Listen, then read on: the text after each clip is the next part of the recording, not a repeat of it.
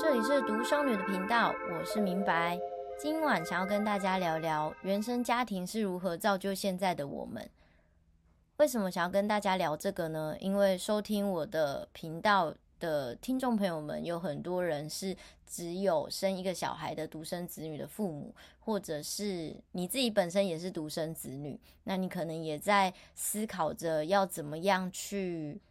打造未来属于你自己幸福美满的家庭。那我觉得这个很值得我们来一起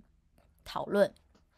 那其实想要聊这个话题的起心动念是来自于最近闹得沸沸扬扬的强尼戴普的离婚官司嘛。那打一场离婚官司，其实中间有非常多的细节会牵扯到他们是怎么相处的，然后他们的原生家庭是怎么组成这两个人的个性的。那我觉得强尼戴普他其实本身就是一个非常成功的男演员，他有非常多的戏是很好看的，这个就毋庸置疑嘛。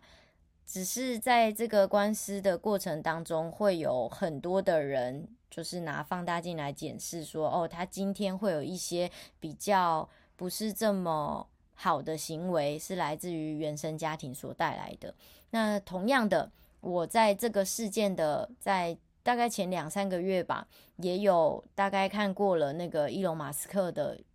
母亲的一些采访跟报道。那大家也会想说，哇，世界首富诶，那他背后是来自于什么样的家庭环境呢？妈妈是怎么样给他这个教养？那除了他之外，他的兄弟姐妹也相对是非常优秀的人。那到底要怎么样可以也教出这样子的人，或者是活出这样子的人生呢？其实坦白说，我自己是觉得家教这件事情，先不要用很世俗的标签去给他做一个定义，会。比较来的轻松自在，我们就用社会化来来讨论这件事情好了。我自己呢，其实也不是什么成功人士，但是我自诩自己是一个非常社会化的人。那我觉得我会这么社会化，跟我现在今天的人格养成是非常感谢我自己的原生家庭。但是我原生家庭呢，并不是世俗上所定义的成功的原生家庭的组合。我是来自一个单亲家庭，而且我父亲有常年酗酒的问题。然后大家可能会觉得他不务正业，但是我觉得他。父亲的角色是做的非常的好，至少目前为止我没有做过任何的坏事，然后我的观念很多的跟人家的相处也都是非常正确的，这都是我父父亲呃在从小教育我，然后陪伴着我生活过程当中，他的这个以身作则的态度让我。有很好的学习。那我的妈妈呢？她是从事夜班的工作，在酒吧上班，所以有些人可能会觉得，呃，妈妈好像是做八大的啊，她的工作不适合拿出来说嘴啊。但她其实。在呃酒吧里面，他也是从事经理的工作哦。就是每一个人在请他到新的店去帮忙的时候，都是因为他在过去的店有很好的成绩，所以才会被挖角到其他的店嘛。这个是属于他的领域的成功，但是在呃整个家庭的组成上面，不是一个很和谐的角色的话呢，人人家就会觉得你你的这个家庭就是经营的很糟糕。大家大概都会用这样子的。定义去定义别人，那我们就可以来回头看，那这样子的人，他难道就没有办法教出一个正常的小孩吗？还是说这样子有问题的家庭，他生出来的小孩就一定要有问题吗？其实，嗯，把所有的人的生命蓝图打开来看，或者是把所有的人当作是一本故事书，每一本故事书当中都会有起承转合，每个人都会有优点跟缺点，大部分时间都还在你的原生家庭生活的话，有可能你的人格是。这一切东西所形成、所造就的，但是在你成年了过后，你有很多的方方面面是你需要为你自己负起责任的时候，后面开始一路到三十岁之后，所有的人生其实它的形成是你自己要负责的，不是原生家庭所带给你的。那。实质上，所谓正常的家庭就一定能够孕育出社会的佼佼者吗？我看过很多父母为了要求小孩的成绩，就把小孩可能逼到绝路，甚至是自有自杀的行为。那甚至有些父母他是过度保护自己的小孩，反而会让孩子在成年后无法社会化。那其实我觉得没有办法社会化，这个就会是父母之后会需要付出的一个很惨痛的代价，因为没有办法社会化，有很多方面的问题。我觉得不伤害别人还好，但是他如果都把自己关在家里，就是某种程度的对自己的伤害，就是可能有呃社交恐惧啦，然后或者是他没有办法好好的打理自己的生活，可能很邋遢啦，或者是吃饭啊等等，这些都是需要父母一直无限延长他自己人生时间要去。那个服侍这个小孩的话，那就是整个家庭的这个很辛苦的地方。其实撇开市井小民的人生不说，有很多的知名艺人，甚至像是刚刚有讲到的马斯克，或很多的呃富有的人，或者是世俗定义的成功人士，各自有很好的成就，但是也会有呃人生自己的功课需要修。那其实今天就是希望大家可以突破教育的迷思。当然，身为父母的。需要做好某种程度的成功的榜样，像我自己是觉得我的父母他们尽管没有很成功的教育的头衔或者是公司的抬头，可是在我的人生当中扮演很成功的父母角色。他们以身作则，什么是正直和善待他人、善待家人，然后陪伴我，并且给予我该有的成长资源。我觉得这就是一个基础人格教养做好之后。后面就是各个孩子自己应该要有的造化，就像我自己，我觉得有很大的这个时间，我都在思考。其实我父母真的非常的溺爱我，我可以完全就是在家里像虫一样什么都不做，但是我不知道为什么从小我就有一个很渴望可以自己也有一番作为的这样子的决心，所以我在做很多事情的时候，我都会为自己所做的每一个决定负起责任。也许。不是每件事情都做得那么顺利，或者是很成功，但是我觉得每件事情我都能够负起责任，而且把它做到我认为的最好，这就是我很对得起我自己人生的重点。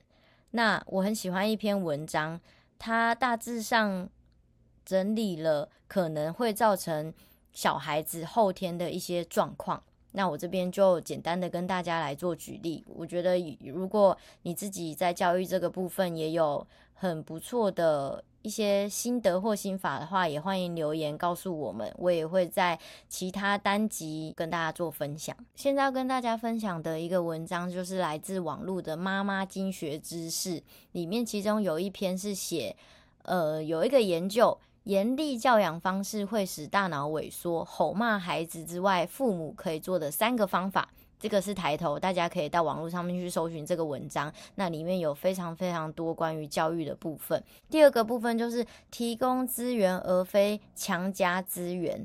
他这边有讲的很好的地方是，我们不得不承认，现代的社会价值观让大家觉得好成绩才是最重要的，所以爸妈们可以选择将好的资源提供给孩子，但是不要将这些资源强加在孩子上，逼他们去使用与接受。悟性好的孩子会将该做的事做好。我自诩我自己是悟性好的孩子，所以虽然我的成绩不好，但是我有把我该做的事情做好。那把该做的事情做好呢，再去做想做的事情。逼着做的事情不会产生长久的效果。什么叫做逼着做的事情呢？就是你觉得他就是国音数要很会，可是他就是运动偏偏很厉害。那你一直逼他去做他不擅长的事情，到时候就两败俱伤。到最后他长大成人了，他国音数也没帮助到他的人生，那他的体育也没有因为你就是你的启发或者是你的栽培而变得。就是变成是他人生更好的一个发展的方向，我觉得相对来说这就非常可惜。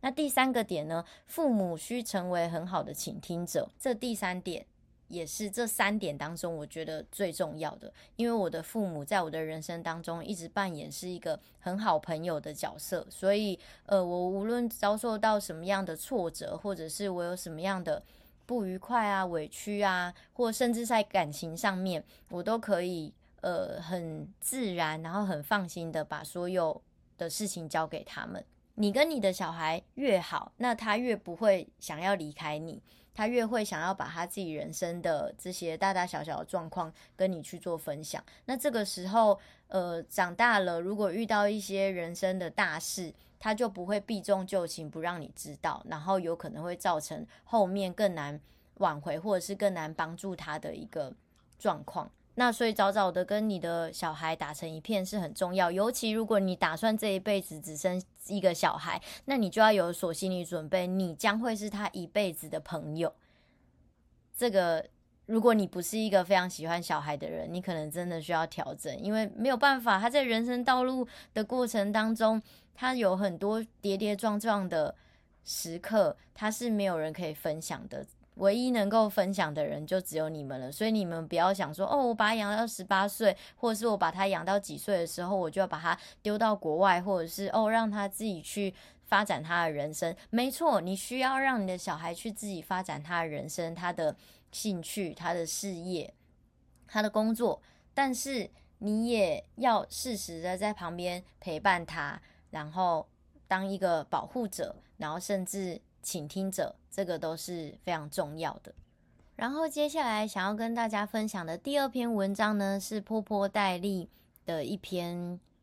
不幸的人用一生治愈童年。阿德勒心理学告诉你，过去的经历是可以改变的。那有很多的人呢，对于心理学这个部分都有很好的研究，或者是很大的兴趣。相信对于阿德勒是并不陌生，或者是弗洛伊德这两个人常常被拿出来论点，这样子相比是非常常见的。那我个人呢是比较偏向阿德勒派的，因为我会觉得我们常常有很多的时间会花在我去纠结在哦，我的原生家庭。给的不多，我的原生家庭有什么样的状况？然后我的父亲怎么样？我的母亲怎么样？我的家族怎么样？所以我今天怎么样？那我就回到刚刚我前面讲的嘛。如果你现在是十几岁的人，也许你还可以把这个拿作当做是你自己在人生的路上遇到挫折的一个理由。可是如果你今天已经跟我一样，三十岁已经都过了，我觉得很多时候你自己要为你自己的成败负责，欸。诶。那他这边有一个章节，就是讲到问题不在经历过什么，而是如何解释它。阿德勒认为过去是可以改变的，这里的改变不并不是真的搭时光机回到过去，而是透过改变你自己去改变你的过去，像是赋予你一个机会，让所有让过去的经验有一段不一样的诠释，改变过去不好的回忆跟创伤。如果用一个实作的理论来去解读这段话呢，应该是说，好，你过去在这个地方有受伤了，那它对于你现在的帮助是什么？否则你不可能现在很健康，或者是很平安，或很正常的在这边听 podcast 吧？肯定是你这个过程当中去调整它，去学习它，或者是你用什么样的方式去克服了这个恐惧，所以你现在想起那件事情的时候，你不再害怕。那有没有办法再继续更进阶练习呢？就是说，哦，当我想到这件事情的时候，或者是我在未来面对到有可能一模一样的挫折的时候，我想到的是，